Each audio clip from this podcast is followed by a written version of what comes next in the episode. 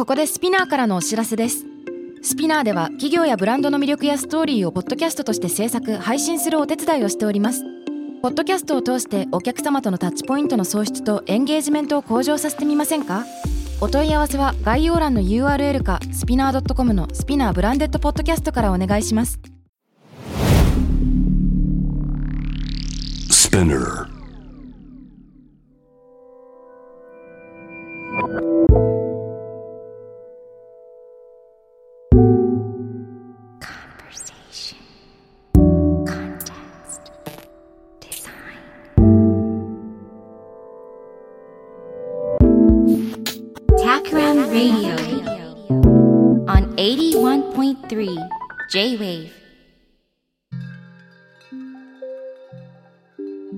渡邉康太郎がナビゲートしている J-Wave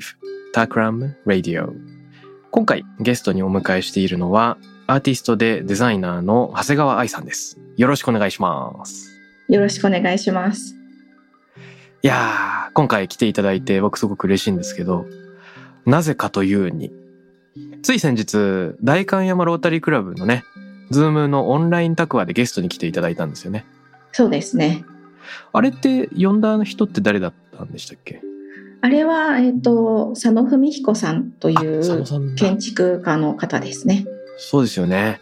そうだそうだ。最後二人の対談がありましたもんね。そうですね。今、あの、個展の準備をしておりまして、うん。えっ、と、4月23日から始まるんですけど、その展示のために、えっ、と、佐野さんにお手伝いしていただいていて、で、お茶室を作ってもらっているんですが、そういう関係で呼んでもらいました。4月23日から始まっている展示ですよねはい。これちょっと展示のせっかく話題に上ったから早速なんだけどはい。展示どういう展示なのか最初にちょっと聞いちゃってもいいですか？あはい。えっ、とまあ今までの私の作品をちょっとまあ振り返りつつ、三4つ新作が出るっていう無茶無茶なすごいえっとものなんですけど、えっと割とえっと今まで生殖とかまあ性についてとかうん。についてのプロジェクトが多かったんですけど、実は結構あの死についてのリサーチとかも昔から実はやってまして、うん。まあただ表に出しにくいなとか思いつつ。で、まあ、今回、えー、と死についてとかあとどうやってこうサバイバルしていこうかみたいなことにも焦点を当てた展示をしまして、まあ、そこら辺が新作のものなんですけれどもでそれで、えー、と寺田のアートコンプレックス2っていう、まあ、1階にカフェが入ったりとかして新しくできた建物の4階を借り切って、うん。めちゃくちゃ 広いフロアをですね借り切って、えー、といろんな作品を展示するんですけどでその中で、えー、とそのさっき言ったサバイバルっていうのがそのまあコロナ禍になってこういうのってなんか前はブラックスワンとか言ってたけれども実はこれってあのまあ経済用語で言われるとなんか灰色の際っていうその実は結構リスクとして認識されてはいるんだけどみんなそれそのリスクがまあなんか起きたらっていうのを考えるのが嫌で結構なんだろう見て見ぬふりをしているようなリスクがあってでそれっていうのがいざあの動いてしまうともう誰にも止められないみたいな、うん。そういうまあなんかリスクまあ一応認識されているけれども軽視されがちなリスクのことをあの灰色の際って言うらしいんですけどはい。なんかコロナにかおいてもそうなんですけど基本的に研究者っているじゃないですか。はいはいはい。で研究者の人たちってそういうことを一応認識して、まあ、あの政府とかにも言ってはいるけどうん。基本的にまあみんな、まあ、それって、まあ、確かに可能性としてはあるけどまあなんか起きてから対応したらよくないみたいな。なんかまあそういう気分になるし実際そのリスクが甚大すぎてそれに対応するっていうのがすごく面倒くさいしコストがかかるっていうのもあって、まあ、結構言われているけれどもあの対応していないリスクっていうのが結構多いなと思っていて。うん。でそういうのって何かなっていうのをぼんやり考えていた時に、まあ、東京においては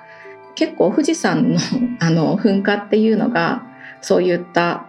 リスクなのかなって思っていましてでなんかまあちょっと離れているし別に富士山噴火しても東京には何の影響もないかなって思うんですが意外とあの火山灰が降ったりとかしたら、うん。まあ、5センチから15センチぐらい東京には降り積もるんじゃないかって、まあ、言われていてそうすると最悪、まあ、お水が止まったり電気が止まったり、まあ、あと東名高速道路とか、まあ、飛行機も飛ばなくなるしあの新幹線とか東海道線とかも止まると思うのでうん。そうすると結構物流が止まっちゃって最悪のシナリオを考えるとあの東京から逃げ出したいって思うぐらいの やばさなんじゃないかなって思っていてで、まあ、そういったのと災害と災害の掛け算みたいな、まあ、このコロナ禍において例えば富士山が噴火したらどうしようかみたいなことを考えたくないんだけどあえて考えてみるっていうのを話し合うお茶会全然楽しくないお茶会ですね っていうのをあの展やろうと思っていて中で見せられると。はいそうですね。いやー、あの、すいません。はい実はですね、あのーいやもう、オープン直後から爆速でいろんなアイデアを展開していただいて嬉しいんですけど、ちょっとめっちゃ濃密なんで、ちょっと一個ずつ拾っていきたいなと。すいませんワンバイワン。はいあ、とんでもないとんでもない。まあ、ということでですね、はいあの、アーティストでデザイナーの長谷川さんに今日ゲストで来てもらっています。でもしかしたら、あのー今日ラジオで初めて長谷川さんのことを知る人もいるかもしれないんで、あの、簡単に、えーどういうスタンスでものづくりをされてるのか、どういう方なのかっていうのを、まあ、聞きながら、えー今展開中の展示についてもいろいろ詳しく聞いていきたいなと思います。はい。で、プロフィールを拝見すると、あれですよね、長谷川さんは、 IAMAS とか RCA が、あの、バックグラウンドにあるから、 Takram のメンバーとも結構重なるデザインバックグラウンドだなと思っていて、そうですね。例えば Takram のね、緒方っていうディレクターは IAMAS 出身だし、確かに。RC 出身の人も結構多いから、そうですね。牛込くんとかが一つ後輩でしたね。ああ、そっか、あとケン君とかね。うん。あそうですね、うん。ケン君は直接被ってないけど知り合いだったりとかして。そうああ、そうなんですね。で、今、ね、あの、アーティストとして活動される中で、やっぱり社会課題を提起するようなものもたくさんあるなと思うんですね。うん。で、今、あの、展覧会の話もしてくださったんですが、簡単にもし自己紹介を、あの、してもらうとしたら、自己紹介お願いしてもよろしいでしょうか？あはいそうですねえっと長谷川愛ですまあ普段アーティストって面倒くさいから言っちゃうんですけど、うんえっとまあスペキュラティブデザインとか、まあ、そういったものをロンドンで勉強して、えっと早10年ぐらいは経っていますと。うん。で今は、うん、デザイナーなはずなんですが、まあ、美術館での展示が多いんですけど、まあ、結構授業とかもしていてなんかこう、まあ、スペキュラティブデザインっていうものがまあ分かりづらいっていうのとあと結構ふわふわしているっていうのがあって、うん。実際にこうそれを実践するのにどうしたらいいのっていう、まあ、問いが結構来てですね。でそれで、えっ、と去年？一昨年かな？もはや。まあどういうふうに実際に私がやっているのかっていうのをまとめた本を出しました。うん。えっ、と 2000XX 年の革命家になるにはスペキュラティブデザインの授業っていう、まあ、タイトルですね。いやー、これ楽しく読んでます。今手元ありにあがとうございるけれどもます。あの、付箋と線引きをたくさんして読ませていただきました。ありがとうございます。で、これ本読んでても、はいあと先日ね、大観山ロータリーで長谷川さんの話を聞いても、とにかく素敵だなって思ったのが、まあ、以前の作品ですけれども、インポッシブルベイビー、不可能な子供。これ発表された時、ウェブで画像とかね、あの、ウェブのメディアで取り上げられてるのは見てたんだけど、さらにその深掘りして長谷川さん自身の説明を聞いて、なるほどと思ったんですよ。キャプションを読むと、同性カップルの遺伝情報からシミュレーションした子供の顔を合成した家族写真。ということで、まあ、女性二人が、えーもし遺伝情報からその子供を作るとしたらどうなるのか。というようなのを、えー言葉で表すんじゃなくてビジュアルとして表現するというのを、えー作ってらっしゃいますけれども、これなんかすごく素敵だなと思ったのは、はい。うーんビジュアルだけじゃなくてそこから展開していくいろいろなアウトプットのあのがあるなと思ったんですね。例えばもちろんご縁があってだと思うんだけど NHK のドキュメンタリーになっているものもあれば森美術館での展示もあれば、あとはいろんな観客から寄せられている人々の感想とかコメントのそのポストイットの壁面。で、いろんな有識者、法学者とか倫理学者とか、えー、科学者とか、いろんな有識者の人とコメントを交わしているような映像があったりすると。でね、以前からそのスペキュラティブデザインについては、タクラムのメンバーやその他からいろんな話を聞いて、で、自分でも作品を見たりしてきたんだけど、うん、ね、いまいちこう納得できてない部分が多々あったんですよ。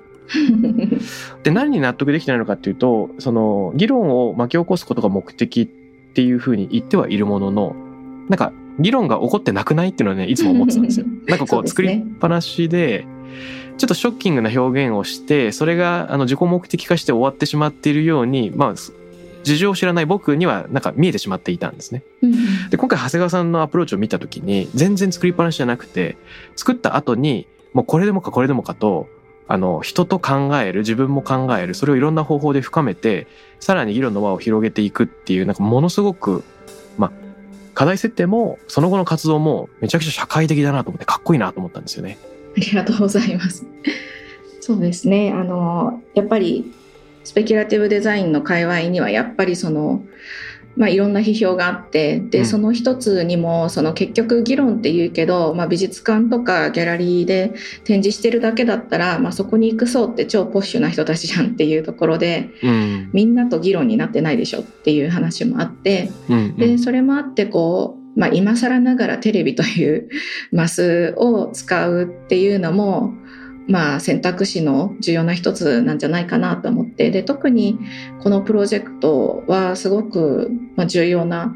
ものだなと思っていてなんでかっていうとそのテクノロジーの開発のされ方っていうのが、やっぱりジェンダーとか、まあ、ある人、まあ、要はエリートの男の人たちが研究者になって決めていたりとか、まあ、政治家になったりして決めていたりするところが多々あるなと思っていて、うん、で特に女性のこう生殖に関する技術っていうのが本当にエリートのおじさんたちに決められてしまっているっていうところに気づいたので、まあ、そこら辺をどうやってこう開いていくのかどうやって一般の人たちもしくは本当に必要な当事者の人たちに届けることができるのか、まあ、当事者の人がそういう、まあ、技術オタクじゃないのでそういう技術が来るかもしれないっていうことを知らなかったら、まあ、ロビング活動すらできないわけですよね。っていうところでまずそういった技術がもしかしたらあるかもしれないこれから開発されるように私たちが押すこともできるかもしれないしでももう本当にそれが倫理的ではないんであるのならばじゃあ本当にその倫理っていうものを突き詰めて考えたいよねっていうところがあって、そういう意味でやっぱりこのプロジェクトは私にとってもすごく熱のこもる重要なものだったなと思っています。なるほどですね。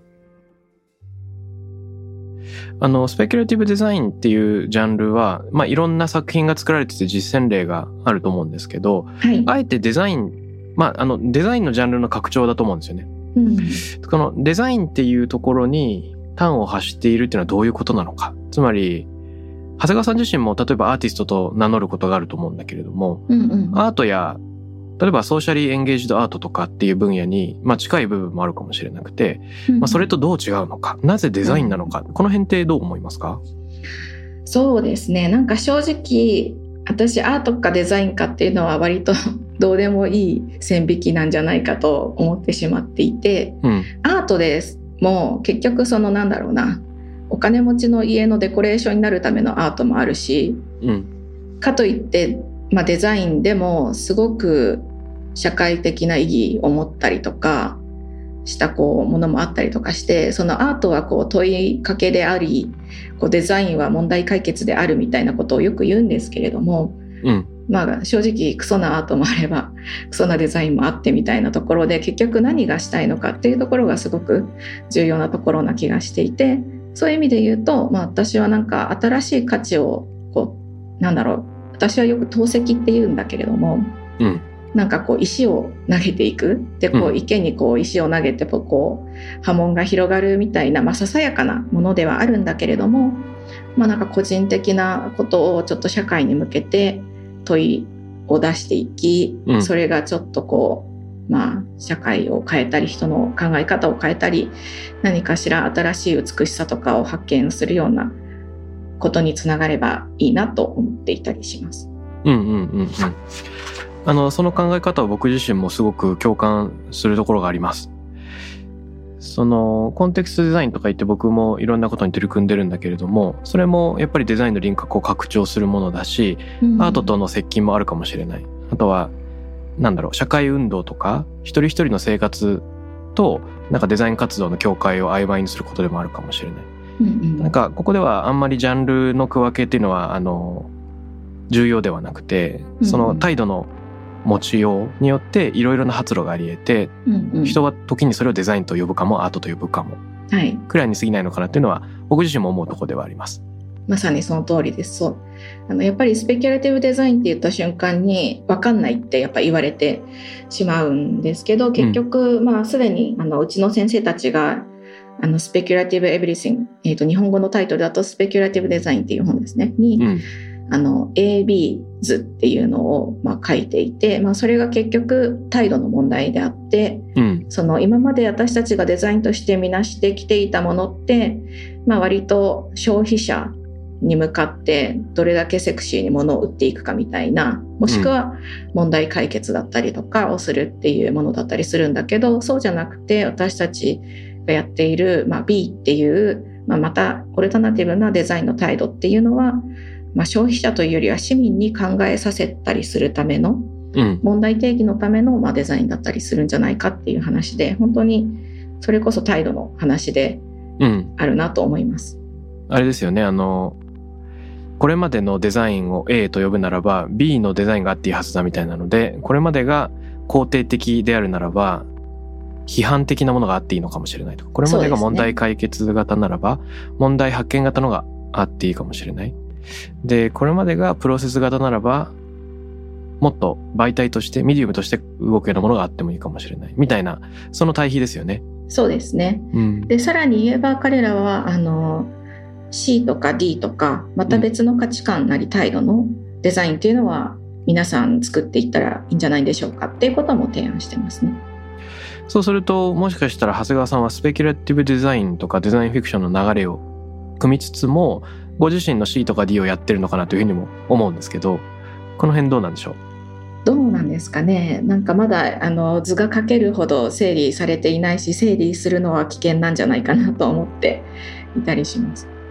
活動しながら浮かび上がってくるものを待ってるっていう感じですか？そうですね。うん。まあ、あとそういう意味ではあとローカリティというかそのやっぱり今までの、まあ、アートなりデザインっていうものがとても西洋中心主義的なところがあって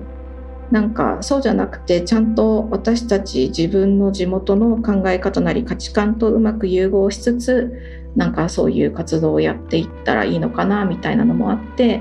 最近ちゃんともう一回日本を見直してみようかなみたいなところもあって割と新作はちょっと日本のカルチャー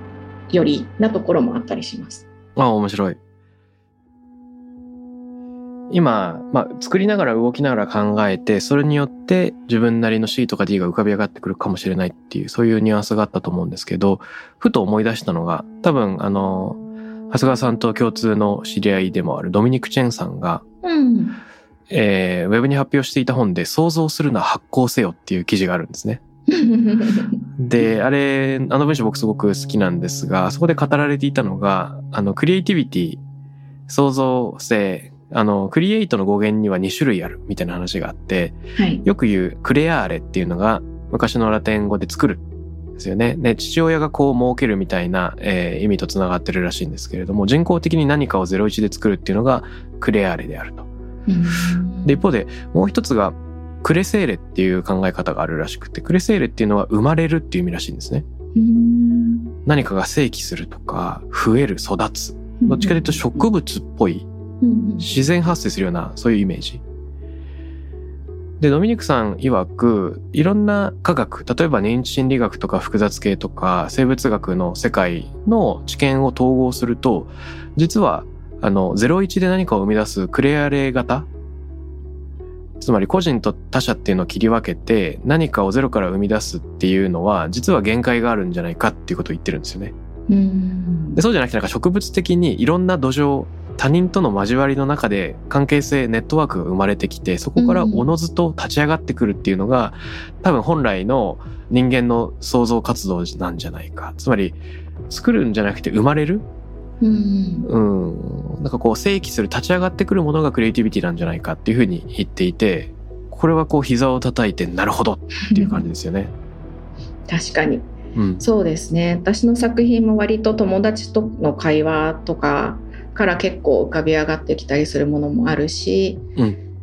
あとやっぱりこう自分一人の頭脳ではどうしてもやっぱり狭くなってしまうのもあっていろんな人たちにお話を聞きに行ったりとかしていて、うんやっぱそこで学んだりとかそこでちょっとしばらく考えて自分の中で消化されて全くこなれてきてまたそれを返していくみたいなやっぱそういうのがすごく重要なんですよね。そうですよね。実際にこのインポッシブルベイビーの中でもいろんな業界の人たちとの対話で新しい知見が浮かび上がってくるっていうのがまさにドキュメントされてるのかなと思いました。そうですねあとやっぱりそのあのプロジェクトでツイッターでいっぱいいろんな人からコメントをいただいたりとか、うんあとまあいろんな展示とかで、まあ、トークイベントやったりとかしてそこでの対話とかで新しいやっぱ私なりの知見みたいな、まあ、与えられたものをこう受け取ってああそっかみたいなことがあったりしてでそこからまた次のプロジェクトにつながっていくことがあって例えばそのインポッシブルベイビーとかは同性間で子供を産むっていうテクノロジーについての話だったんですけどうん。じゃあ一方ですごいこう血縁主義っていう血がつながってる遺伝がつながってるってことが素晴らしいことだよねみたいなそういうふうに言っててある意味それって古い価値観だしあとその一回トークイベントで僕はその今付き合ってる女性の子供のこともすごく愛していてうん。なんかこのプロジェクトを見てなんかこう血がつながってない僕は家族じゃないのかって悲しくなりましたって言われてあなんかそういうつもりじゃなかったんだけど確かにそうかもって思ってそれからずっとその血縁主義っていうことについてを考えたりとかしてでそれでシェアドベイビーっていうプロジェクトをそれこそドミニクさんをお父さんにしてうん。私も含めあと女3人男1人の親から2人の子供を作ってみるみたいなそういうロールプレイングゲームみたいな即興型演劇みたいな、えー、と形で、えー、とアウトプットしたプロジェクトがあってですね、えー、とそれっていうのはその今っておお父さんとお母さん2人で子供を作っているんだけど、えー、と将来的には多分2人とかじゃなくて3人4人5人6人まあ、何だったら100人ぐらいの親からでも子供を遺伝的な子供を作ることができるうん。んだけども、まあ、実際それってうん。あの例えばじゃあ4人の親からって言った時にどういうふうに子供を育てていくのかみたいなことを考えるために、えっとそういう即興演劇的なものをやってたんですけどやっぱその時超面白いですよね。その4人で子供を作るって言われると、いや、それって変じゃないと思うんだけど、孫だというふうに考えれば、うん遺伝的に生物的に、あ、それただの孫だみたいなね。突然腑に落ちる。そうなんですよ。うん。そう。まあ、やり方次第なんだけど、その、割と孫を直接作ってしまうみたいなやり方もあり得るわけで、うん。そうした時に、まあなんか、私たちが感じる違和感って本当にあるのかとか、うん。まあ、あとやっぱりその嫁姑争いみたいなのがあるのと同時にその2人だったら2人ですら喧嘩をするのに親2人ですら、なのに4人もいたらどうなるのみたいな話もあって。なるほど。でそうそう。でやっぱそのシミュレーションみたいなその即興演劇みたいなことをやっていた時にやっぱりずっと私がその「インポッシブル・ベイビー」で受け取った疑問ですねなぜ私たちは血縁主義っていうのを信じてしまうのかっていうのとうん。本当に私たちはなんでこれでこう4人で1人の子供を産むってことをやっちゃったんだっけみたいなことをもう一回そこの テーブルに出してみんなで話すみたいなことをしました。で結論はなんか意外とそのみんながその血縁主義っていうのを信じているからうん。そこが入り口となって、まあ、家族になったんだけど一回なんか一人子供をみんなで育ててみたら意外とこの子ってその養子でも全然いけたんじゃないかっていうことに気づいていく、なるほどね。っていう話になってあそうつながるんかっていうのでなんかうんすごく私の中でつきものが落ちたかのような気持ちになりました。うん。あの、この話以前伺った時に、突然4人の親が子供を共有するってなった時に、まず名字をどうするのかっていう、その問題が起こったって、その話もすごい面白いなと思いました。そうですね本当にもう名前を決めるっていうのの先にえ名字どうするんだっけっていう、うん今ってまあ自動的にお父さんの姓が割と選ばれやすいんですけどうんいやそれってどうなの？っていう話になってじゃあみんなの名前から一文字ずつ取ってそれを例えば伊吹さんの「い」はカタカナにして人弁にしようとか、うん。有奈さんの「あの U」からそれ人弁と合わせて人弁のある「U」にしてうん。でドミニクさんのカタカナの「み」が三髄になってうん。私の長谷川の「川」っていうのが意味としての「川」になってあの可能性の「か」ですね。と三髄がついて「優雅」っていうあのファミリーネームができて。優雅。そうすごくいやめっちゃこれリッチじゃんみたいな。うん。すごくこれいいなって思って。なんでこういうふうに私たちは名字を決められないんだろうかと。なんかその夫婦別姓すら認められないんだけどむしろなんか新しいこうつながり絆家庭っていうのをなんかこう作るっていう意味ですごく素敵だなって私は思っていやーこれ面白いな。あの、漢字の素因数分解と再構成で名前ができてくるみたいな。それ単にどちらかの親の名前を選ぶとか、それを受け継いでいくとは全然違った、まさにちょっと遺伝子っぽいメタファーがありますよね。ドミニクさんのの、ドミニクさんのカタカナの「み」が三髄になるっていうところがかなりびっくりする。ちょっと笑っちゃいましたけど。うん、でもすごく面白いのは現実に今のところ存在していない4人の親の子供を作るっていうことを仮定した瞬間に突然問いが発生するじゃないですか。その、うんうん。あれ名前どうする？あれ名字どうする？あれ、うんうん。親ってどういう関係？そもそもこれって子供なの？孫なの？みたいな。そのどんどん浮かび上がってくる疑問に一度仮の答えを与えていく。最初は違和感があるけどでもこれってもしかして今あるこれと同じなんじゃないか。こういう考え方で実は腑に落ちるんじゃないかっていうことをなんか発見的に気づいていく。その、うんうん。今社会にある当たり前っていうのがいかにある特殊な事例かもしれないかっていうのをなんか再発見していくプロセスでもありますよね。そうですね本当に。あとやっぱりこう本当にそれって毎回こうでいいんだっけみたいなことを4人で話し合える。うん。でさらに子供が大きくなってくると子供も含めてどうしていきたいかみたいなことをこう合議制みたいなうん。感じでこう進めていくっていうのをやって私たちなんで家族でこんなことやってこなかったんだろうみたいなすごくやっててこれがあるべき姿のようにも思えていって。うんなるほど。でもやっぱりその家族によってあの問題って全然違うから本当にこのシェアドベイビーっていうのをこういうシステムがもしサービスができた時にどういうふうにこうリスクっていうのを洗い出していくのかうんっていう時にこういうあのワークショップというかみんなで自分でその場その場で考えて会話していくっていうロールプレイング的な手法でうん。あのいろんな人たちでやってみるっていうのを、まあ、やったんですよね。でうんすごいね意外と演じるってことが面白かったですこの即興で。でなんかこう本当は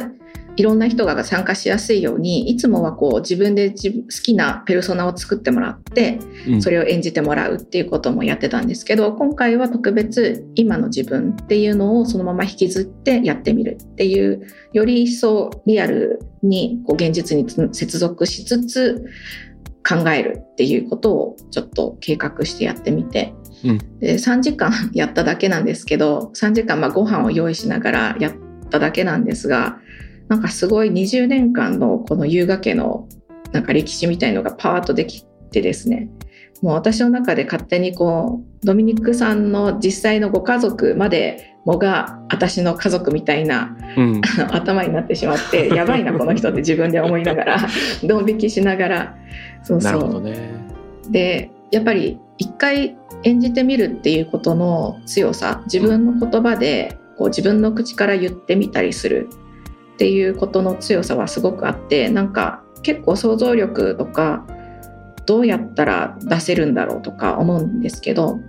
結構こういう場当たり的なので意外とリアルに目の前に人がいたりとかすると意外と人の脳って動くんだなと思ったりしました。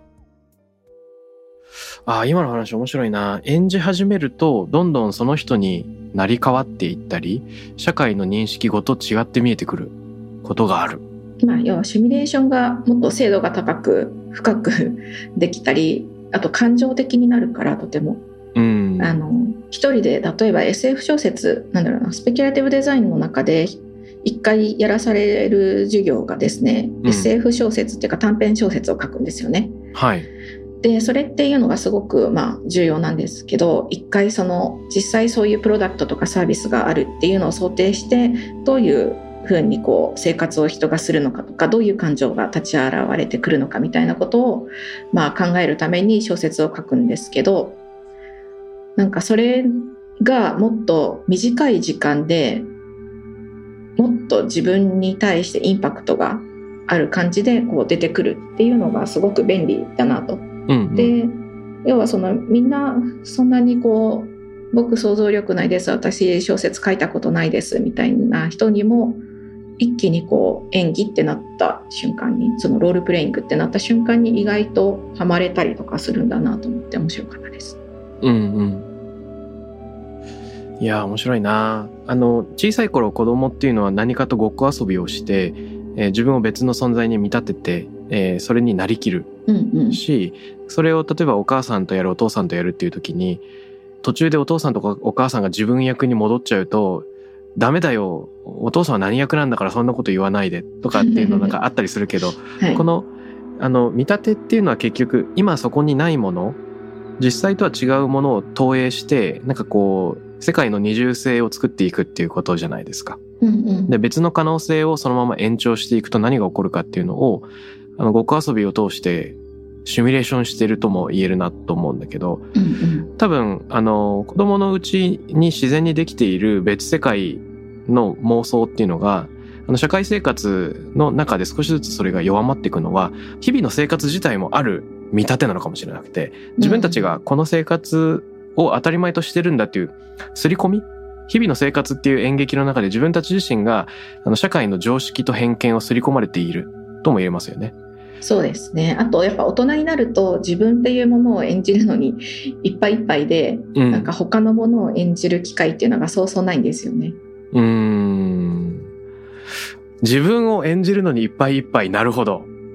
うん、なん。か私は特になんか人として大人としてまっとうに生きなければならないみたいなところがあって、まあ、うん。気を抜くとすぐダメなこうなんか生物になってしまうんですが 社会性のない。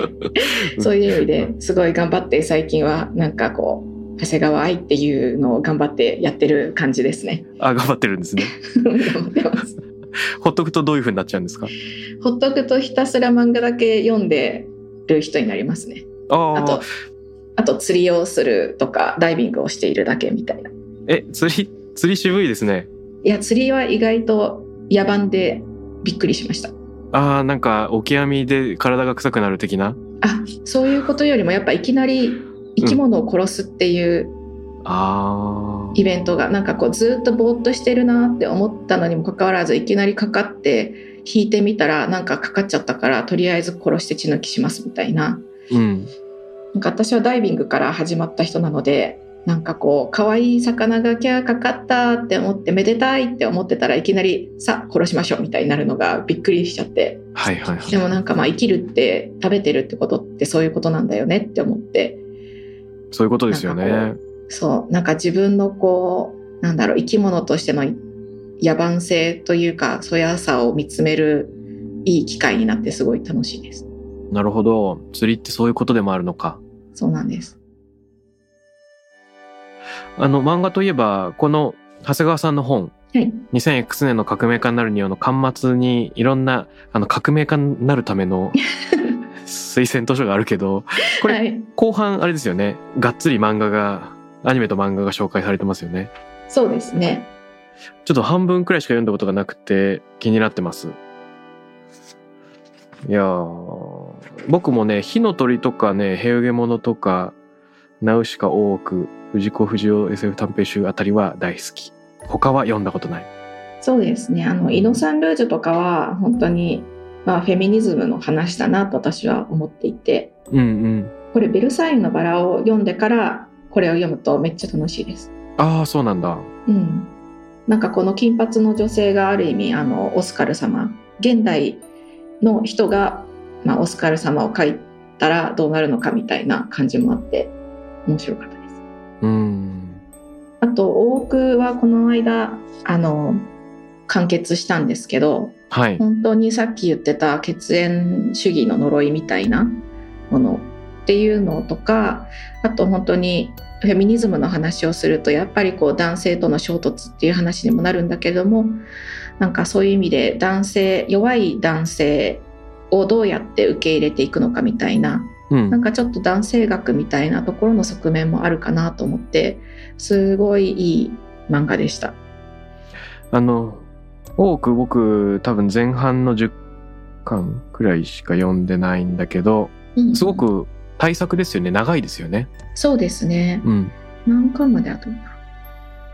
？19、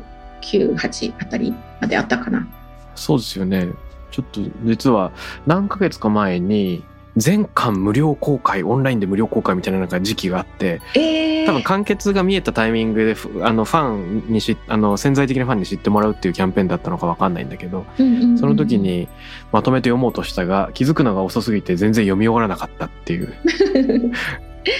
いやーもうこれは感動的すぎて何回かこうイベントというか勝手に Zoom なり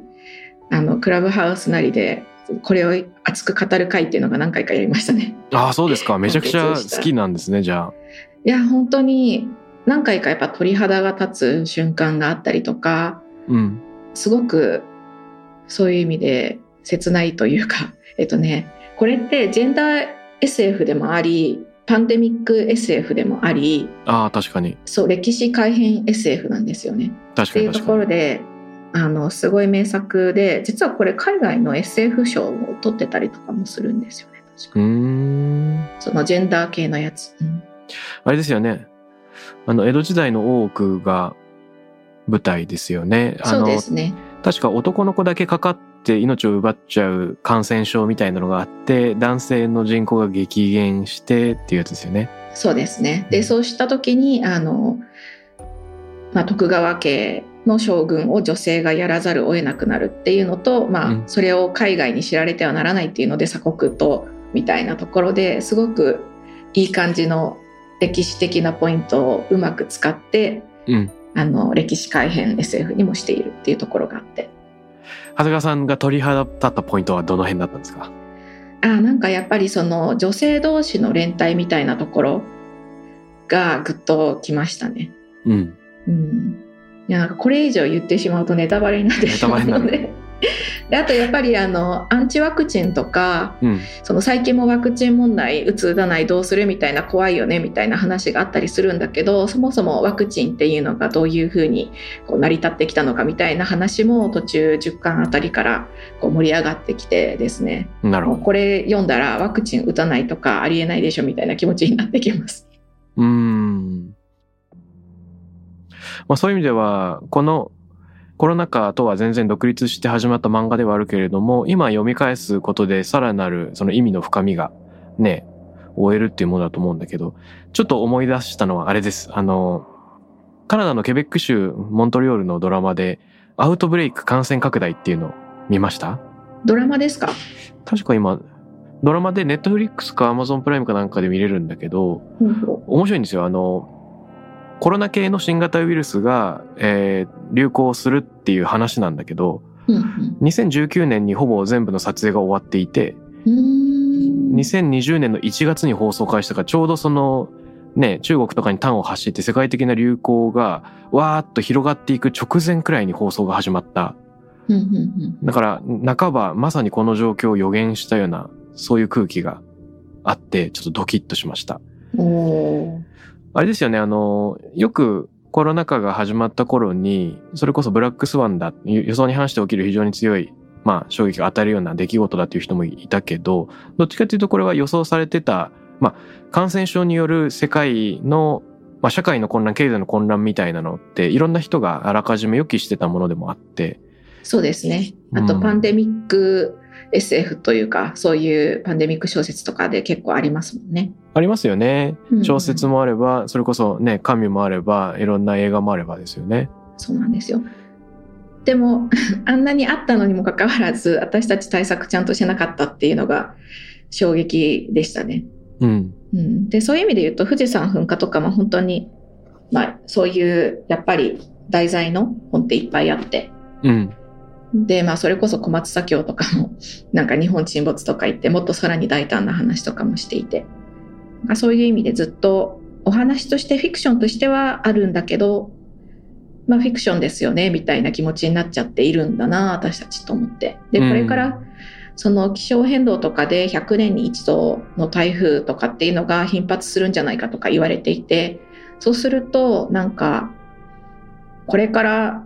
まあ例えばなんか2050年に到達したい未来を考えましょうみたいなことを言われた時に、いや、はい。2050年までに私たちそんな綺麗に到達できないんじゃないかなと。もうむしろそこまでっていうのがサバイバルなんじゃないのかなっていうことを考えていて。で、それでまあさっきの冒頭の富士山噴火茶室みたいなうん。話になったんですよね。なったんですね。いやー、富士山噴火なんてね、それこそシン・ゴジラの中でそういう雰囲気が描かれてたような、描かれてないような、あれ？シン・ゴジラだっけ？なんか灰が積もるような描写あったような気がしますね、どっかに。いそうですね。いな。や、勘違いかも。いやでもなんかそういう意味で言うとやっぱりこう「シン・ゴジラ」もそうだし「君の名は」もそうだし今回の新しい「エヴァンゲリオン」もそうなんだけれどもはいや。っぱり3115の、まあ、アートだなって私は思っていて、なるほど。うん、なんか現 正直まあもちろん現代美術の人たちでもそういう災害後の話っていうのを話というかテーマの人たちってやっぱいるんだけれどもやっぱりいろんな人たちと議論できるとか、うんやっぱ大きい人たちに何か考えるきっかけを与えるっていうのはそういう、まあ、ポップメディアの人たちはすごい強いなって思ったりします。うん。うん、いやこれもまたネタバレになるなりつつあるんだけどあの今回の「エヴァンゲリオン」の映画の中で第三村っていう村が出てきまして出てきますよねっ。ていうのがすごくあ私たちってこういう風に生きていくのかなみたいなある種の、まあ、ディストピアの中のユートピアみたいなものを描いているような気がしていて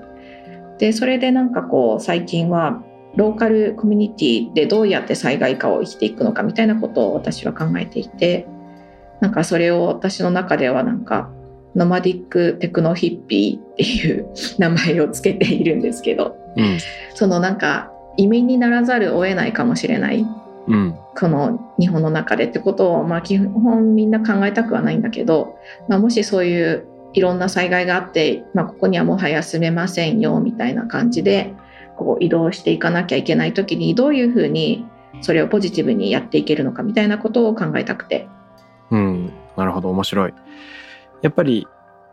なかなか静止したくない大きな問題っていうのが世の中にはあって、それを、まあ、一度正面から捉えてみる。その時に単に勉強とか啓蒙になるんじゃなくて、もうちょっと、あの、それ何なんでしょうね。時にクリエイティブに、時に衝撃的に。そうなんかもうちょっとそのディストピアで疲れるのってうん。なんかこう、何もそこでポジティブなものを見せてもらえなかったりするの。ただひたすらその怖いポルノになっちゃってて、うん。なんか怖いことって目を離せないからドキドキして見るんだけど、でも疲れるしなんか希望があんまりないなと思っていてはい。なんかそこでもいや意外とものは捉えようで楽しくいけるんじゃないのみたいなビジョンを誰か出してくれないかなと思っていて。でまあそれはそういう意味で言うとあの第三村だったりするしそれこそ日本沈没2020湯浅監督がやっていたネトフレで見れるんだけどあれはい。もある意味ヒッピー的なコミューンみたいなのが出てきていてなんかああまあそういう感じなのかなと思っていてじゃあもうちょっとこうサステイナブルで現実に可能なそういうノマディックチームみたいなそういう村みたいな移動しつつうまくやる村っていうみたいなのがこれからの日本にどうやってテクノロジーの力も借りつつできるんだろうみたいなそういうなんかちょっと明るいうん。サイドもあるんだよみたいなのをちょっと考えたいなと思っていてただなかなかそこまでうまくビジュアライズしてこう見せれるところまでは行ってないのでまあそれについて語りたいっていうお茶室ですね。楽しみです。 Takram Radio に関するメッセージや感想は、ツイッターから、ハッシュタグ、 Takram813をつけてつぶやいてください。t-a-k-r-a-m813 です。また、僕、渡辺幸太郎への質問や相談などは、ツイッターのダイレクトメッセージからも受け付けています。番組オフィシャルアカウント、アットマーク、タクラム813をフォローして送ってください。